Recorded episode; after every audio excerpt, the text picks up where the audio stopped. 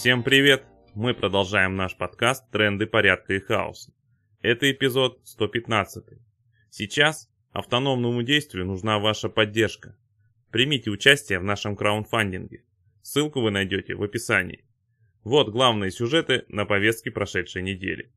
На Рамбле горцуют кавалеристы, проезжают грузовики, наспех обшитые железными листами. Дети несут флаги, прохожие кидают кольца и монеты. Люди с винтовками вывешиваются из автомобилей. На скамьях спят подростки, опоясанные пулеметными лентами. Девушки, осторожно ступая на высоких каблуках, волочат ружья. Повсюду неразобранные баррикады. Они еще дышат боем. Осколки стекла, гильзы. В будуарах гостиницы «Колумб» среди мебели рукоко ручные гранаты. У стен домов, на плитах тротуаров, в скверах груды роз. Здесь погибли герои Барселоны. Лихорадка трясет город. Каждый день люди в мечтах берут Сарагосу, освобождают Майорку, врываются в Кордову. На кузовах такси мы едем в Эску. Тюфяки, винтовки, бюрдюки с вином. Дружинники на гитарах исполняют гимн Конфедерации труда, сыновья народа. Так Илья Эренбург описывал Барселону в августе 1936 -го. 17 июля испанские военные подняли мятеж, приведший к гражданской войне. Ответом на него была народная революция. 19 июля провалилась попытка военных взять под контроль Барселону. Анархисты раздали оружие и отстояли город. Дальше социальная революция должна была развиваться в условиях и войны с фашистами, и постоянных ударов в спину со стороны республиканского правительства Испании. Но даже тот период, который смогли использовать анархисты для построения жизни на либертарных принципах, дал неоценимый опыт не только анархистскому движению, но и всему человечеству. Я приехал в Испанию всего лишь с целью писать обзоры в газету, но почти сразу же вступил в ополчение. В обстановке того времени это казалось единственно возможным поступком. Власть в Каталонии принадлежала анархистам, и революция по-прежнему была в разгаре. Тем, кто находился здесь с самого начала, могло показаться, даже в декабре или январе, что революционный период заканчивается. Но человека, только что приехавшего из Англии, вид Барселоны потрясал и ошеломлял. Впервые я попал в город, где рабочий класс выступал в первых ролях. Джорл Оруэлл. Памяти Каталонии. Venía de Cataluña, rumbala, rumbala, rumbala, y era hija de peones, rumbala, rumbala, rumbala, el coraje y la pasión, ay Manuela, su corazón, ay Manuela, ay Manuela.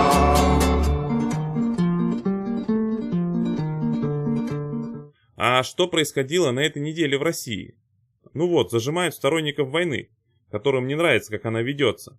Так как война – это монополия государства на террор и насилие, то тех, кто с государством в целом согласен, но хочет делать то же, что и оно, невзирая на его монополию, ждет большой сюрприз. Арестован Стрелков Гиркин.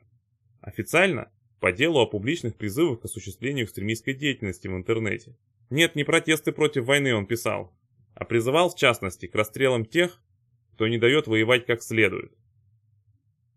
Напомню, что в июле 2014 года в Донецкой области был сбит пассажирский Боинг. Погибло 298 человек. Объединенная следственная группа считает причастным к катастрофе именно Стрелкова, командовавшего силами сепаратистов летом 2014 года, а также его подчиненных. Гаагский трибунал заочно приговорил Стрелкова к пожизненному лишению свободы. Но арестован он, конечно, не за это. Но и с монополией на насилие у РФ так себе. Тут Пригожину припомнили убийство, совершенное 19 лет назад. А сколько народу его подчиненные из Вагнера поубивали на войне, государству наплевать. Секретарь Путина Песков хвастался, что его сын служил в Вагнере. И сынули подтвердил это журналистам. На прошлой неделе Путин сообщил, что ЧВК Вагнера не существует. Появляются вопросики. А где тогда служил сын его пресс-секретаря? Или, может, его тоже не существует? Ну, то есть не сына, то есть... Как они там сами не запутались? Появилась э, первая аудиозапись Пригожина после мятежа. Он выступал на открытии лагеря боевиков Вагнера в Беларуси. Мужик держится бодрячком, называет позором действия российской Минобороны на фронте. Чувствует, похоже, себя в одной весовой категории с Путиным и Лукашенко. Как все это возможно, непонятно. Но все более похоже на реалии и ролевые модели латиноамериканских наркокартелей. Еще одному патриоту, Алексею Навальному, планируют накинуть еще 20 лет лишения свободы. У него завершается очередной абсурдный суд. Человек очень достойно переносит прессинг государства. Мы не согласны с Навальным примерно во всем. Никакой власти его пускать не нужно. Но и сидеть ему не за что. 18 лет лишения свободы обвинение запросило Илье Скачкову, основателю групп IB. Он с нуля построил IT-компанию мирового уровня. Всегда позиционировал себя как патриота России. То есть прославлял свою страну нормальными вещами, а не бомбежкой Мариуполя. Теперь Сачкова обвиняет в госизмене. Дело засекречено. Сачков не признает вину. Но за годы применения этой уголовной статьи известен только один оправдательный приговор. И тот был 23 года назад. Мы научим тебя, сука,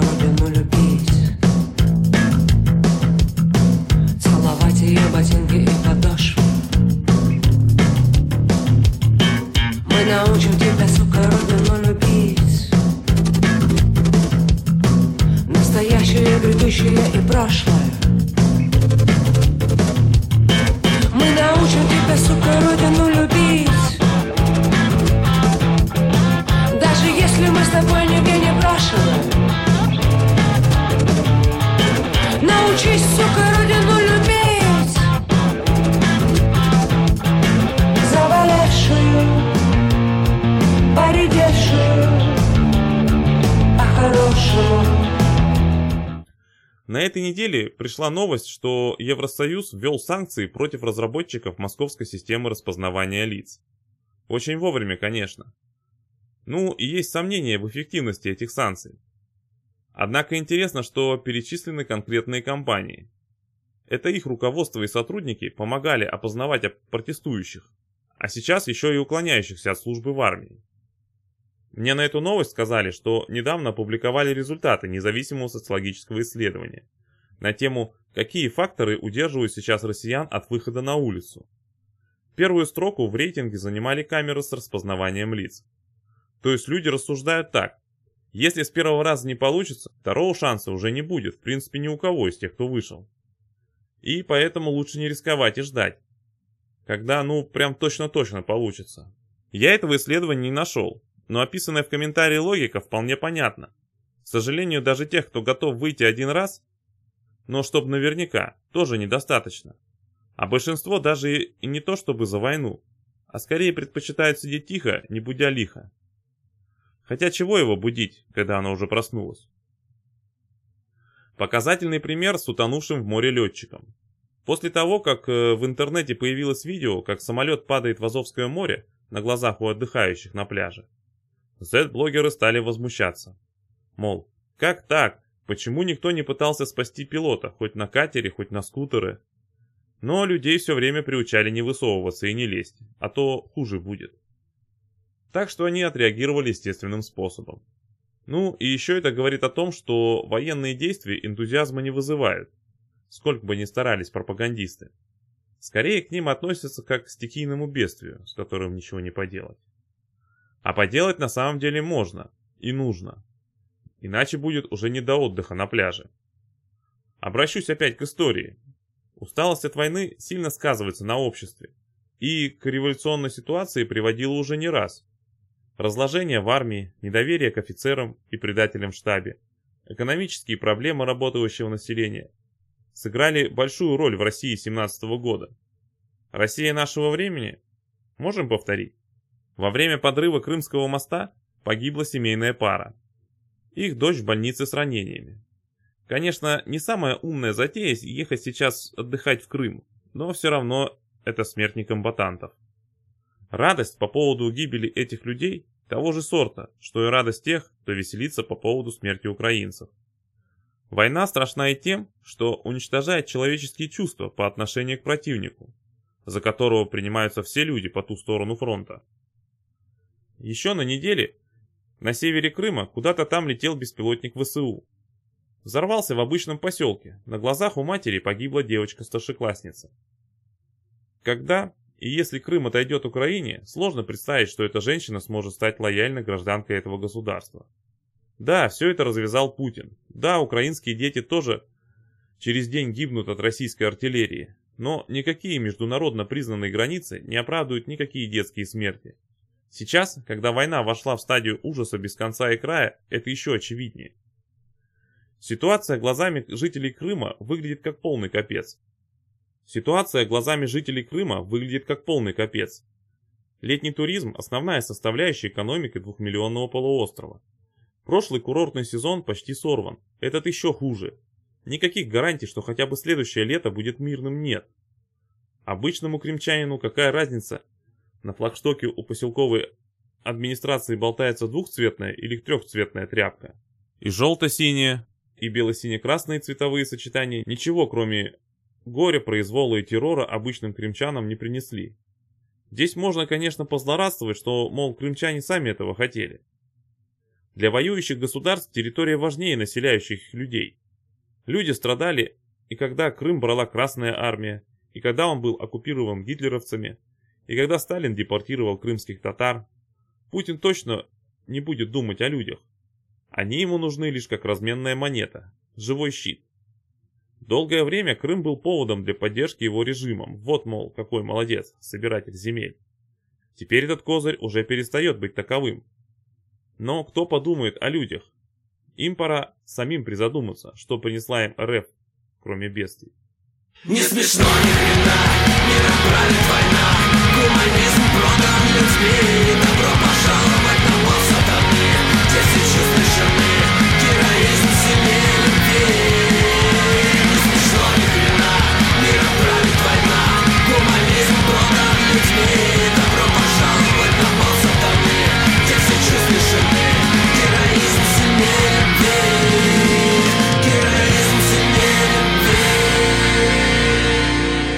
уходящей неделе окончательно определилось, что Путин не поедет на саммит БРИКС.